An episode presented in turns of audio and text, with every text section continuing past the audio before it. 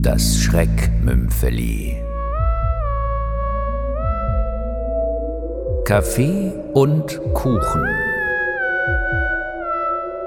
Von Kamil Krejci.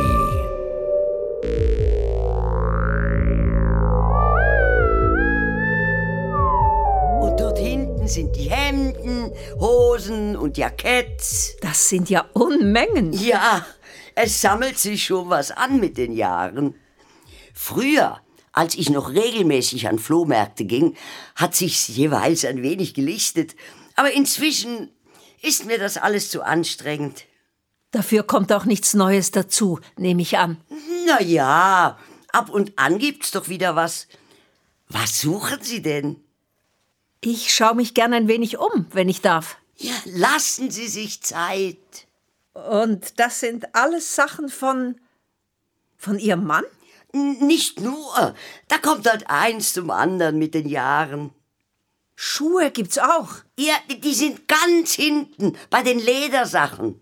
Darf ich? Nur tu, nur tu. Und so viele Koffer. Ja, da sind ein paar ganz schöne dabei. Woher haben Sie denn den hier?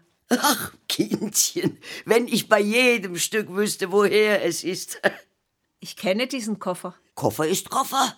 Das sind keine Unikate. Aber diesen Koffer kenne ich. Hier, diese Delle. Und das Monogramm stimmt auch. So, ich glaube, Sie haben genug gesehen. Ich bin müde. Wenn ich Sie dann bitten dürfte? Woher haben Sie diesen Koffer? Was? äh, Ach, mein Hörgerät. Was, was sagten Sie gleich? Ich möchte wissen. Ja, ich kann Sie gar nicht hören. Ich, äh, ich muss wohl meine Batterien austauschen. Wenn Sie mich jetzt entschuldigen, Bleiben Sie stehen, Frau Albers. nicht anfassen. Ich will von Ihnen wissen, woher Sie diesen Koffer haben. Wenn ich Sie bitten dürfte, meinen Keller zu verlassen, Sie sind mir zu aufdringlich. Wissen Sie, als ich mich auf Ihre Annonce bei Leonardo gemeldet hatte, ahnte ich es bereits. Was ahnten Sie?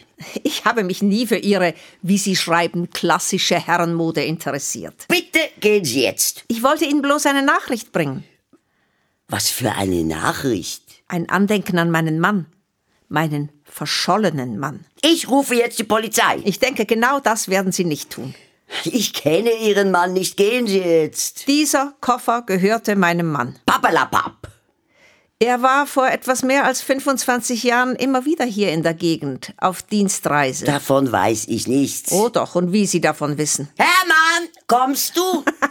Bemühen Sie sich nicht. Ich weiß, dass Sie hier alleine wohnen. Was wollen Sie von mir? Mein Mann und Sie, Sie hatten damals ein Verhältnis. Ich weiß nicht, wovon Sie sprechen. Von Bernhard Breitling, meinem Mann.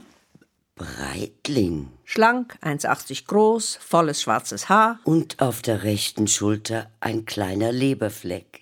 ein kleiner, herzförmiger Leberfleck. Sie? Ja, ich bin Bablin Breitling. Ich.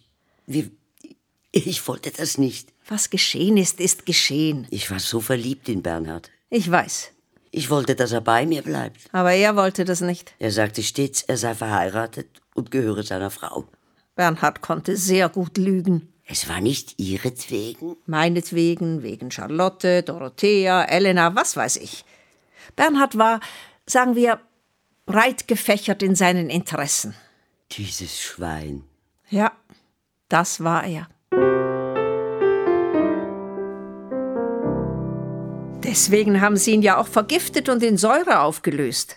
Woher wissen Sie das? Auch ich bin eine sehr interessierte Person. Aber wieso? Bernhard war sehr wohlhabend. Ich konnte mir eine ganze Armada an Privatdetektiven leisten. Dann wissen Sie. dass sie ihn mit ihrem selbstgebackenen Kuchen vergiftet haben. Das war. Ich wollte. Ich hab's nicht ertragen, dass er mich verlassen wollte. Ja, ich weiß. Sie konnten es nie ertragen, wenn die Männer ihnen drohten, sie zu verlassen. Das war bei Bernhard so, bei Ferdinand Funke, Günter Greil, Herbert Hönig, Ignaz Imbusch und wie sie alle hießen. Und jetzt. Äh, jetzt wollen Sie. Dass sie, meine Liebe, bekommen, was ihnen gebührt. nee. ne, Sie werden mich nicht ans Messer liefern. Jetzt regen Sie sich nicht auf, Frau Albers. Ja, ich weiß, was ich getan habe, bei allen 35 Männern. Meine Nachforschungen haben 36 ergeben. Bei allen 36 dieser Schweine. Eben 36 vergiftete Kuchen. Ich habe mir immer geschworen, ich werde nicht dafür büßen. Es waren diese Dreckskerle, die mich in diese Lage gebracht haben. Nicht ich. Die Schuld liegt nicht bei mir. Es ist auch nicht an mir, über Sie zu richten, Frau Albers. Ich habe hier dieses Schreiben. Niemand wird über mich richten, verstehen Sie? Niemand. Was tun Sie da, Frau Albers? Es tut mir leid. Heute gibt's kein Gebäck. Nicht mit mir. Ich gehe nicht ins Gefängnis. Nicht wegen 36 Männern. Und schon gar nicht wegen dir. Ich habe hier dieses Schreiben. Ah! Hast gedacht, du könntest mich erpressen, was? Nicht mit mir. Nicht mit der Andrea Albers. Gib her das Schreiben. Liebe Andrea, Schwester im Geiste, ich bin krank und habe nicht mehr lange zu leben. Womöglich kann ich, dir das, was ich dir zu sagen habe, persönlich übermitteln? persönlich Womöglich auch nicht. übermitteln. Darum dieser Brief. Ich möchte dich wissen lassen, dass ich dir stets dankbar war, dass du mich von meinem ersten Mann Bernhard Breitling erlöst hast. Als kleines Dankeschön habe ich dich großzügig in meinem Testament bedacht. Ich wäre dir dankbar, wenn du mich, wie alle deine 36 Männer, säuberlich verschwinden lassen könntest. Zu Hause habe ich ein Abschiedsschreiben hinterlegt und deklariert, dass ich krankheitshalber meinem Leben ein Ende machen werde und ins Wasser gehe. Man wird also nicht lange nach mir suchen. Mein jetziger Partner Karl-Heinz Krötzer ist Advokat. Er wird mein Testament bestimmt in meinem Sinne abwickeln. Wende dich an ihn. Aber sei auf der Hut, auch er ist so ein Schwein wie die meisten Männer. Leb wohl. Deine Bablin. Bablin Breitling.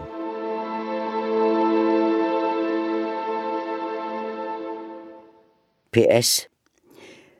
Wenn die ganze finanzielle Transaktion über die Bühne gegangen ist, kannst du Karl-Heinz vielleicht zu Kaffee und Kuchen einladen.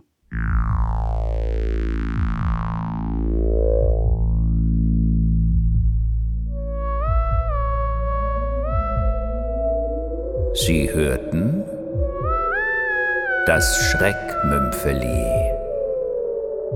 Kaffee und Kuchen von Kamil Kretschi.